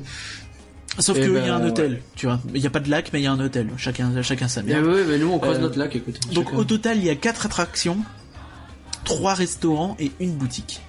Donc euh, on va faire zone par zone, ça te gêne pas. Donc la zone Frozen, il y aura une, une attraction de type bateau. Alors je pensais que ce sera des bateaux. Donc, des euh, bateaux. espérer que ce ne soit pas une attraction un bateau. et euh, et euh, il y aura également un restaurant dans le château d'Arendelle. Moi, je trouve ça très intéressant. C'est pas la première fois qu'on entend parler d'un resto dans le château d'Arendelle. Et moi, je me dis, ah ouais, je connais des autres parcs où il va y avoir un château d'Arendelle et ça me paraît une bonne idée. Donc, je vois bien Ah, ce ah. restaurant arriver euh, à Hong Kong et chez nous. Et euh, l'attraction de type bateau, c'est difficile de dire parce qu'il y a la version d'Epcot euh, en Floride et euh, Hong Kong est pareil, on sait pas trop exactement ce qu'on va avoir. Il y a de bonnes chances pour que ce soit la même, du moins pour ces trois projets. Euh, Epcot, c'était plus euh, la rethéma d'une attraction existante, donc c'est pas dit que. Mais bon, pour l'instant, on sait pas de toute façon. Quoi. Donc, euh, On sait pas, on va voir. Qu'est-ce qu'ils ont annoncé pour Peter Pan? Euh, pour Peter Pan, en fait, c'est assez rigolo parce que le concept art, il te rappelle que notre Adventureland, c'est un petit peu un mini-land Peter Pan. Ah ouais? Ouais, ouais. Si tu regardes, en fait, t'as le, le bateau euh, du capitaine Crochet qui s'appelle le Jolly Roger, je crois, Oui, c'est et ça. tu as le Skull Rock. Le Skull Rock. ah oui, qui est donc sur notre aventuriste. Mhm. Donc c'est pas tout à fait pareil. Le nôtre est cherche pas à ressembler à Peter Pan, mais plus à être un peu dans l'idée, quoi, à évoquer Peter Pan. Bah d'autant qu'il y a euh, toute une partie avec les Robinson et tout, ou pas du tout finalement. c'est plus en retrait si tu regardes, mais si tu regardes juste la zone, euh, Juste zones-là, ouais. derrière le chalet de la marionnette et à côté de l'attraction Peter Pan, finalement, Ben, euh, t'as ça. Donc euh, bah, il y a Pirates des Caraïbes au milieu quoi, mais sinon. non, il, a- il est derrière. Il faut passer le pont et tout. Il est un peu caché derrière. T'as un angle où Oui, vraiment oui, tu vois ouais, que rock et Jolly Roger. En plus, c'est plus tout à fait le cas chez nous. Le, le bateau a été repeint. Il est censé représenter davantage l'univers Pirates des Caraïbes, effectivement. Ouais. Et euh, donc, Ouais. deux attractions dans cette zone. Donc l'une dans laquelle tu vas survoler la forêt euh, aux côtés de non du tout. Tu vas survoler la forêt et tu vas affronter le capitaine Crochet. Euh, Ouais. Donc à voir. euh, intéressant comme ça. On voit pas du tout ce que ça peut être. Euh, la deuxième, par contre, elle nous fera voyager à quelque chose dont on parlait tout à l'heure, à Pixie Hollow, donc euh, chez les clochettes, les fées, pardon. Chez les Euh, clochettes. qui donc met, les fées à l'honneur. Et il y aura également un restaurant sur les enfants perdus, donc euh, qui va reprendre un petit peu leur euh, leur tanière, leur cachette. Ah, Et euh, là rigolo, tu te dis mais putain ils sont très très malins les japonais quand même. Les mecs ils te Mm. disent ouais un land Peter Pan tu peux faire ça, tu peux faire ça, tu peux faire ça. Euh, ok c'est les Américains qui l'ont conçu mais c'est marrant que ça vienne de là quoi. Encore une fois ils ont des idées tellement différentes des autres parcs. Je trouve ça assez fascinant. C'est Euh, vrai. Et alors, euh, je me questionne, est-ce que euh, il y a des trucs de prévu pour réponse? Ah bah oui, puisqu'il y a un land, ce serait dommage de faire un land sans rien. Donc, euh, ils serviront de la forêt du film pour le land, euh, avec le restaurant dans la taverne du canard boiteux. Ah oui, bien sûr. Ça fait longtemps qu'on n'avait pas chanté. Et euh, il y aura donc une attraction avec des gondoles, donc euh, And at last I see the light, voilà tout ça. Et euh, Ah, c'était très faux, mais oui, oui bah, je suis vite fait. Et euh, euh, donc voilà, donc on n'en sait pas beaucoup plus. Par contre, le concept art, je suis désolé, je vais être pas très respectueux, mais il tue sa maman. Ah. Mais il faut Parce que ça, sur le concept art, en fait, tu vois la taverne du canard boiteux, et en face, tu vois la tour de réponse. Ouais. qui a pas l'air super grande, mais ça c'est pas étonnant, ça va être compliqué de faire la même que dans le film. Et surtout derrière, tu as euh, quelque chose qui est étonnant qu'ils aient fait. Ça, ça encore une fois, il y a un peu la marque. Ici c'est Tokyo, on fait pas comme ailleurs, on va pas se contenter de mettre la tour, virgule. Sacripant. Euh, donc tu as une espèce de grande montagne comme ça avec la chute d'eau qui est donc celle du film, hein, tout bêtement. Ben oui. Et là, ça va juste envoyer de fou. bah oui. Moi, ce truc me rend dingue. Oh là là, j'avoue. Je trouve ça incroyable, quoi. Euh, à voir à quelle échelle ce sera. Ce sera évidemment pas euh, à la taille du film parce que c'est énorme dans le film, mais ça risque vraiment d'envoyer du très très très très très lourd. Et euh, je trouve que cette extension est assez impressionnante. Donc encore une fois, euh, avec tout ça, il y aura donc le fameux hôtel euh, dans la zone qui est euh, un hôtel fantasy un peu, puisque c'est le nom du, du, du port, c'est le port fantasy euh, Mejnou. Euh, Mhm. C'est Il écrit est très Mejnou fameux, pas Et, euh, euh... Et donc qui donnera directement entrée dessus sur le, le truc directement accès euh, dedans, comme c'est déjà le cas pour le Miracosta, je crois, euh, dans à Tokyo Disney Sea, qui donne accès à un port, je ne saurais plus dire lequel, sans doute italien avec un nom comme ça, mais je ne suis pas sûr. Ok. Donc voilà, ça, ça envoie du lourd. Il y a des questions qu'on peut se poser très rapidement, euh, notamment le fait que Tokyo Disney Sea était pas un parc à licence, vraiment, jusque-là. Et euh, non, c'est vrai. là, Ouais, il y avait un petit peu, t'avais la petite sirène, un et petit puis peu. après, est-ce que tu peu, comptes voyage au centre de la Terre a comme pas une licence longtemps. Ils ont, oh, pas vraiment, enfin tu vois, c'est pas l'idée quoi. Enfin oui, c'est une licence, mais bon, c'est pas, euh, du moins c'est pas Disney quoi, c'est pas personnage Ouais. Disney quoi. Et euh, bon, ils avaient rajouté Nemo T'avais l'année dernière, on en Ça parlait. compte? Non, tais-toi, arrête un petit peu. Euh, on dirait moi. Euh, Il y avait Nemo l'année dernière qu'ils ont rajouté, et euh, donc là cette année ils font un peu ça, et c'est une idée un peu chelou en fait, parce que Tokyo Disney Sea avait ce délire à l'époque où il était conçu d'être euh, pensé un peu pour l'avenir, en prenant en compte le fait que la population japonaise était vieillissante. Ah. Et donc c'était notamment pour ça qu'il y avait assez peu de personnages, tout ça. C'était pour parler, encore une fois, un peu à l'image d'Epcot, aussi à des adultes, à des familles et à peut-être des seniors. Et euh, du coup, c'est assez étonnant de voir ça. Au fond, pourquoi pas? Après, j'ai envie de dire, euh, c'est pas parce qu'il y a euh, Peter Pan, ça parle, je pense, à beaucoup de générations. Euh, Bah oui, c'est les années 50, Peter Pan. et la oui, beauté d'un land, tu vois, finalement, euh, elle dépasse un peu sa licence si c'est bien fait, quoi. C'est joli pas, ce que tu euh, dis. Oh merci. C'est un peu le l'opposé de, de Pixar Pire, tu vois. Enfin, il y a un Ouais. côté, euh, oui, Pixar Pire, bon, on met une licence pour mettre une licence. Là, on fait un land et effectivement, oui, bah ça tombe bien, euh, c'est euh, c'est réponse quoi. Ouais. Ok, bah il y a beaucoup de choses en tout cas qu'on attend de voir maintenant. C'est, on attend beaucoup de, Encore de une voir fois, un quand ce qui on va se passer. euh, tout ce qui est au Japon. tout ce qui est déjà en train de se mettre en place sur l'autre parc, je trouve ça assez colossal. Quoi. Ouais, je suis d'accord et tant mieux, tant mieux, tant mieux. Nous, ça me donne envie d'y retourner pour le voir d'un peu plus près ce parc japonais. Merci Parcurien. Maintenant, on va enchaîner en parlant cinéma.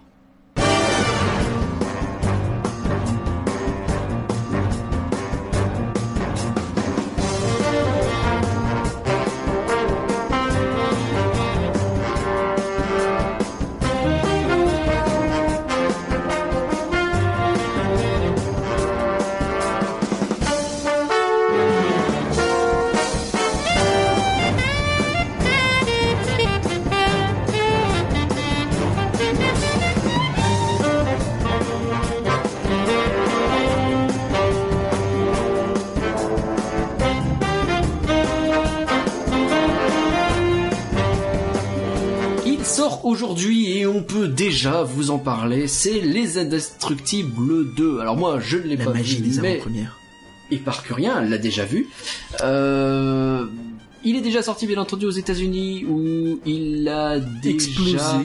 explosé le record, effectivement euh, du meilleur lancement pour un film d'animation. Il se place déjà troisième film de l'année, mine de rien, derrière euh. Black Panther et euh, Infinity War. Oui, aux US. Euh, cinquième au niveau mondial alors qu'il est au sorti niveau mondial, il est cinquième, alors qu'effectivement, il n'est pas sorti partout du tout. Euh, donc, c'est pour l'instant une grosse réussite. Et par que rien, question fondamentale est-ce qu'il mérite cette réussite? Donc euh, moi les indestructibles tout de suite tout de suite je vous le dis que je suis pas un énorme fan du premier film même si j'aime beaucoup Bouh. Brad Bird et ce qu'a fait Brad Bird qui a fait notamment Le Géant de Fer, euh, Ratatouille et également Tomorrowland. Moi mes films préférés de Brad Bird c'est Le Géant de Fer et Tomorrowland. Euh, voilà je le dis. Euh, ça vous en foutez peut-être mais moi ça- Complètement ça, ça compte beaucoup. Ouh. Et donc, euh, 14 ans après le premier film qui avait déjà très très bien marché à l'époque, euh, Brad Bird prononce, présente une suite en fait. Et euh, c'est pas une suite qui vient de penser, c'est une suite qu'il a en tête depuis des années. Il en a parlé. Il vient euh, pas rien d'y penser Et donc dans cette suite, depuis le début, il a cette idée en fait de faire en sorte que et d'échanger un peu le rôle euh, de la femme au foyer et du du mec héros, qui était un petit peu le cas dans le premier, même si pas tant que ça finalement. Et euh, de Bah, il y avait un peu de ça parce que t'avais le Monsieur Incré- Indestructible et euh, Frozen qui espéraient pouvoir ressortir, faire de fait, l'héroïsation et euh, T'as un petit peu Elastigirl qui croit un peu à de l'adultère à un moment parce que c'est chelou, il parle à une femme et tout. Donc il y a Ouais. et- pendant ce temps elle s'occupe des gosses. Donc il y avait quand même un un peu de schéma ça. très très classique quoi qu'on voyait à ce moment-là. Et euh, donc du coup là il voulait prendre un peu ça à revers, ce qui finalement c'est déjà beaucoup fait hein, euh, au cinéma, avec donc euh, Robert qui s'occupe euh, Robert et qui s'occupe des enfants. Et euh, Elastigirl j'ai plus son nom euh, qui s'occupe euh, quant à elle en fait qui va être approchée Ouais, c'est par une- les deux vont être approchés par euh, une boîte qui veut tout simplement réhabiliter les super héros un peu comme Disneyland Paris avec ses attractions. Et euh, Hélène ça, Barr. En euh, en mettant en avant les bonnes actions des héros et pas en montrant juste ce que font euh, les médias, hein, qui diraient les fake news, en montrant les euh, les destructions des un euh, médias, les destructions des villes. Ah, monsieur, arrêtez de me couper, bon sang. Les destructions des villes après l'intervention des super-héros. Et euh, et donc l'idée un peu c'est de lui mettre des caméras un peu partout sur elle comme ça on peut voir que oui elle fait le bien et pourquoi Elastigirl parce que elle est beaucoup moins bourrine que euh, Monsieur Indestructible Ah bon? Euh, et ça c'est bien mis en avant dans le film en fait très vite. Euh, tu as la première scène, elle ouvre sur la suite directe du premier film où tu les voyais tout à la fin, ils sortaient de je ne sais plus quoi exactement, je pense que c'est pas un stade ou quoi, euh, où il y a euh, Dash qui a couru possible et Oui. Euh, et tu voyais un, un espèce de monstre arriver au loin et tu voyais les, les super-héros en train de se regarder un peu en mode euh, bon on y retourne et du coup Ouais. c'est vrai que c'est assez impressionnant 14 ans après de voir que le film reprend là-dessus et, euh, du coup, euh, bon, ça, ça tourne un peu mal et il y a Robert qui casse un peu toute la ville. Et du coup, c'est pas foufou. Et, Et euh, Robert enfin et donc, le film tourne un peu autour de ça. Euh, c'est assez intéressant comme film et euh, c'est assez que c'est un rigolo. meilleur Batman v Superman que Batman v Superman? Ça n'a rien à voir avec Batman vs Superman. Bah si, il casse les villes et puis du coup c'est pas bien. Il y a le procès de Superman et tout. Euh, bof. Oui, ah, ouf, ah oui, Oh, j'a- j'avais un peu trop oublié Batman vs Superman. mais non. Moi, au-delà de la blague avec Martha, euh, voilà. Ça marche aussi Bref. avec Civil War. Bref. Ouais, mais Civil War, c'est bien. Euh, Ouais, c'est pas le sujet. Et donc, euh, oui, enfin, c'est vrai que t'as toujours ce côté un petit peu euh, façon de voir euh, un peu le, point de vue euh, des héros et le point de vue des gens sur les héros. Et euh, là, c'est traité de façon assez intéressante. hum, Puisque tu vas justement toujours avoir cette opposition entre ce que les médias montrent avec Elastigirl qui essaye un petit peu de limite de faire la pub des super-héros, tu vois, et euh, ce qui se passe en vrai et comment vit Robert de son côté en essayant de gérer ses gosses et notamment Jacques Jacques qui débloque qui développe pardon ses pouvoirs et ça devient un peu n'importe quoi parce qu'il a un milliard de pouvoirs différents et euh, vous verrez c'est très rigolo pour le coup Jacques Jacques est vraiment un ressort comique très réussi sur ce film il est Euh, vachement on a mis aussi- en avant dans les bandes annonces déjà. hein. Mais il y a pas que lui hein. enfin je trouve que justement ils en ont fait beaucoup sur les bandes annonces mais finalement c'est qu'un élément quoi et euh, du côté de Dash et Violette c'est aussi très très intéressant notamment de Violette qui a un peu ses émois euh, adolescents et euh, c'est traité de façon vraiment euh, plutôt fine pour le coup Brad Bird est quand même un mec qui sait écrire ses films maintenant là où j'ai quand même un petit bémol à dire sur le film au niveau de son écriture, de sa narration, c'est que le deuxième niveau de lecture en fait est un peu trop évident. Je trouve que c'est un, j'ai un peu réfléchi et je me suis dit c'est vrai que c'est un petit peu le souci de chez Brad Bird en fait où on va te dire ce que tu dois réfléchir, tu vois. Le, tu sais, parce que t'as Mm. toujours le premier niveau de lecture pour les enfants, ils vont voir de l'action non-stop, un film très rigolo et ils vont se dire ouais c'est génial, tu vois, parce que le film est extrêmement bien ficelé, extrêmement punchy et euh, magnifique. J'en reparlerai un petit peu après des visuels, mais au niveau de la narration et du second degré de lecture, un peu pour les adultes entre guillemets, ouais, t'es là, il te dit un peu tout ce que tu dois penser. Tu vois, ouais, ouais, vous avez vu les médias, machin. Et euh, je spoile pas, mais euh, un peu comme dans Tomorrowland, si tu vois. Enfin, moi, ça m'avait pas gêné dans Tomorrowland parce que le film avait cet angle précis où euh, il y avait un côté très initiatique dans, Tomo- dans Tomorrowland. Mais là, dans Les Indestructibles 2, je trouve que c'est un tu vois, t'es un peu déçu, tu te dis ouais, est où, euh, il est où mon grain à moudre, tu vois? Il me manque un truc, tu vois, je suis un peu, reste un peu sur ma fin, euh, du moins sur le plan de, de la narration. Par contre, au niveau du visuel, c'est incroyable.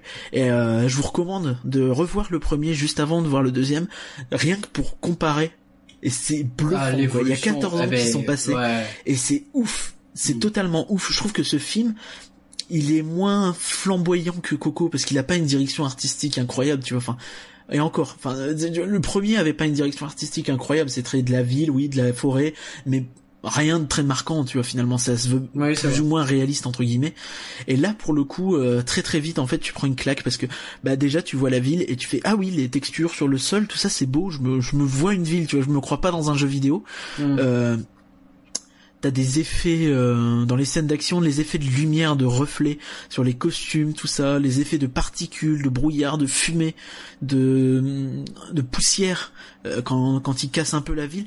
C'est c'est pas forcément, tu vois, c'est pas de tape à l'œil dans le sens où on va pas te mettre un plan où tu vois que ça, juste ah regardez c'est beau, comme c'était un petit peu le cas dans Arlo, même si ce film a beaucoup de qualités euh, mal reconnues malheureusement.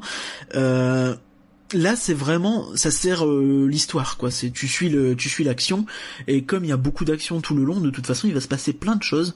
Et donc je reviens très vite sur la direction artistique. T'as beaucoup de moments où euh, Brad Bird se met un peu à s'exciter au niveau de ses couleurs à faire des couleurs très très prononcées très très comics en fait. Quelque chose qui n'avait pas fait dans le premier film et euh, tu sais, enfin souvent dans les trucs un peu promotionnels, t'as presque des, des aplats de couleurs, un côté un peu pop art, tu vois, parce que les indestructibles, ça se passe dans les années 60, 70, et euh, du coup plus le côté comics, tu vois, t'as t'as ce côté très pop art, très couleur, euh, des aplats de couleurs vraiment marqués et pétants, et euh, un peu, t'en as trois quatre couleurs à l'écran, et ça, ça brille de tous les côtés, ça clignote, c'est tout, et c'est vraiment cool. Alors faites attention parce que je sais qu'il y a eu des histoires de, de crise d'épilepsie devant ce film et je peux comprendre pourquoi.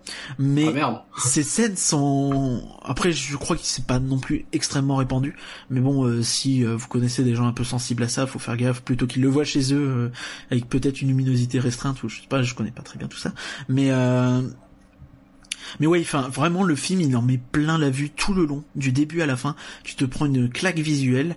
Et euh, à ce niveau-là, il m'a vraiment bluffé. L'humour, il est percutant, rythmé. Et ça, c'est vraiment top. Maintenant, voilà. Enfin, encore une fois, j'ai pas ce côté. euh, J'étais pas archi fan du premier, donc j'ai pas cette nostalgie incroyable que beaucoup ont ressenti en voyant le film. Je sais qu'il y avait une attente démesurée sur ce film. Bah, quand le film a peu 14 contagieuse. ans, euh, il faut se dire qu'il y a des gens qui l'ont vu, ils avaient, euh, Ils avaient, ouais, 12, potentiellement 14 8, ans, 12 quelque chose ans, comme ça, et- et qui maintenant sont adultes et qui retombent en enfance en le voyant, quoi. Tout à fait. Bah, je suis rien. J'étais pas si vieux hein, quand il est sorti, mais, euh, mais je sais pas. Ce film m'a pas vraiment pris. Euh, t'étais pas, l'époque. t'étais pas dedans, oui, oui. Et euh, mais, mais mais malgré ça, j'ai bien kiffé, tu vois. Mais j'ai l'impression quand même qu'il il manque une bricole, tu vois. Enfin, euh, c'est un excellent divertissement, pas de problème là-dessus. euh, vraiment, tu te marres. euh, encore une fois, t'en prends plein la vue. Mais j'ai euh, ouais. Enfin, euh, peut-être que si son sous-texte avait été un peu plus travaillé, si ou un peu plus discret, un peu plus malin, euh, un peu plus fin. Euh, j'aurais adoré. Mais euh, malgré ça, ça reste un excellent film, vraiment. Je recommande à tout le monde, ne serait-ce que parce que tu vas t'éclater pendant deux heures, quoi. Que t'aimes le film ou pas. Hmm. Euh, t'as des idées, enfin t'as, t'as, t'as un truc, ça s'appelle l'Elasticycle. Euh, je sais pas si Ouais.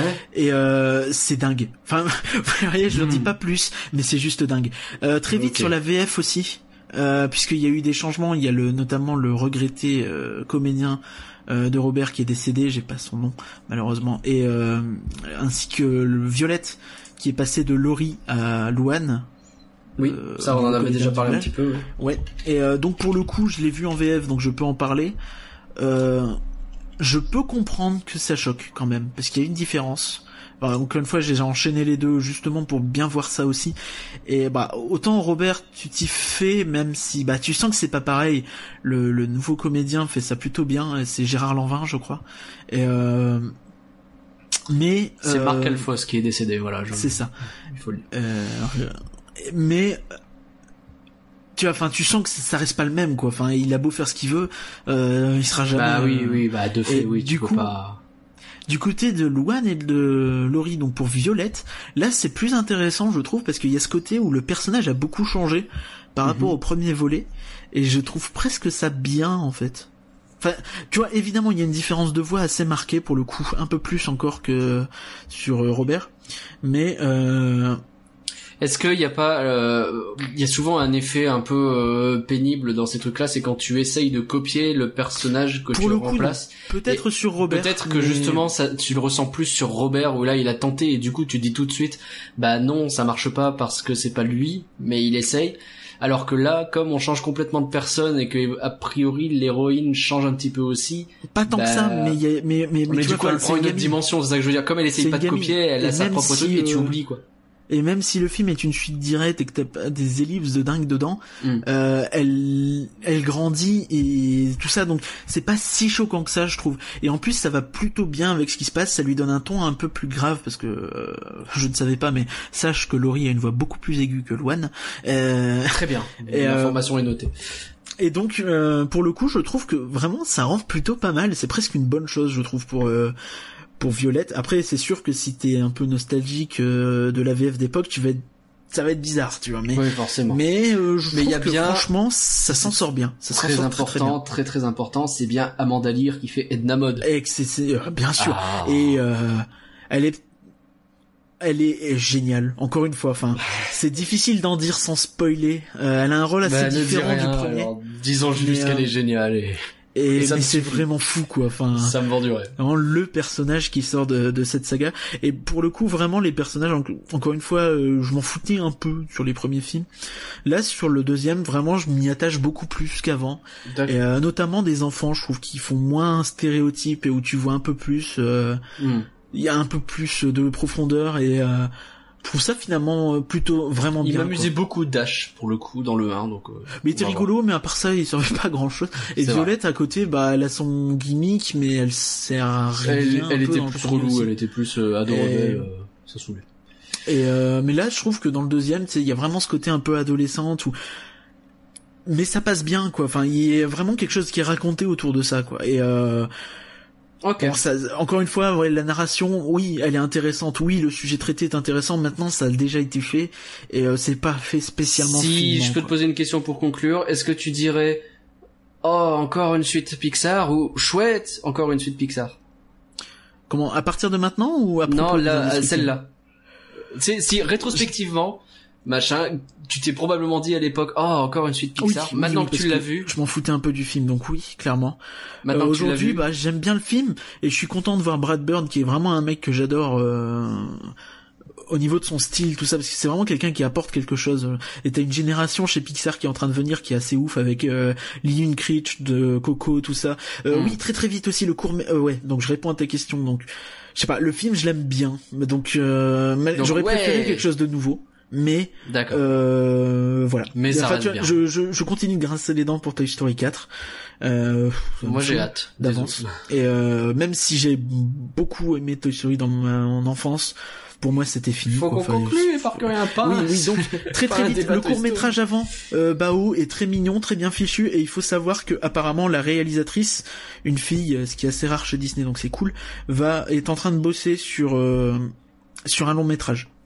Donc ça c'est bien. Bah, très très très bonne nouvelle. Effectivement, c'est même rare. En règle générale, les réalisatrices, c'est une denrée beaucoup trop rare. C'est ce qu'on Il y a, euh, oui, il y a, euh, je crois, sur euh, la Reine des Neiges, et euh, d'ailleurs c'est un truc qu'on n'a pas évoqué dans les news, je le dis très très très vite, le remplacement de John Lasseter par euh, la réalisatrice de La Reine des Neiges et le réalisateur de Vice Versa, euh, respectivement chez Walt Disney Animation Studio et Pixar. Voilà, Voilà, c'est deux suite à des affaires de harcèlement euh, dans lesquelles Mais- euh, se retrouvait John Lasseter, qui est Tout un génie, mais qui pour le coup, bah, Et un cosy connard. Pardon. le fameux Cozy Connard, la référence pour ceux qui suivent le Cozy Corner. Merci Éparcurien, on peut conclure cet épisode. Donc, vous avez écouté, comme d'habitude, rien que d'y penser. On espère vous avoir fait rêver un peu. Retrouvez-nous sur rien que sur le Twitter at rien que d'y penser. Le podcast est disponible sur toutes les bonnes plateformes de podcast, que ce soit iTunes, Podcast Addict, PodCloud, TuneIn, etc. Maintenant, on est même ajouté sur Google, alors qu'on Sur Google pas. Podcast, on est en top et tout, il faut y aller, c'est bien. Et euh, Google Podcast, les cool. gens de Podmust aussi, de l'annuaire de Podmust, podcast. Podmust, qui nous des petites aussi en top. Et, euh, mettez des petites flèches et surtout allez les voir, découvrir des podcasts via ce site qui est vraiment bien fichu. Donc, Et, Podmust. euh, très très cool. Podmust.fr. Et n'hésitez pas, bien entendu, à nous noter et à nous commenter un peu partout sur iTunes et compagnie. C'est le meilleur moyen pour éviter d'être destructible. Rien que d'y penser est un podcast IGN France. On vous encourage à revenir, revenir, car nous il est fatigué, mourrons de solitude dans deux semaines. Et oui, de quoi est-ce qu'on peut bien parler? Pff, Indice subtil, en plus on l'a déjà annoncé dans le podcast, donc ça marche pas. Merci et par que rien. Merci Nagla Glaçon encore. Et Merci les gens de nous avoir écoutés. Tout le monde, salut. Là on est fatigué, hein, c'est un peu difficile. Salut.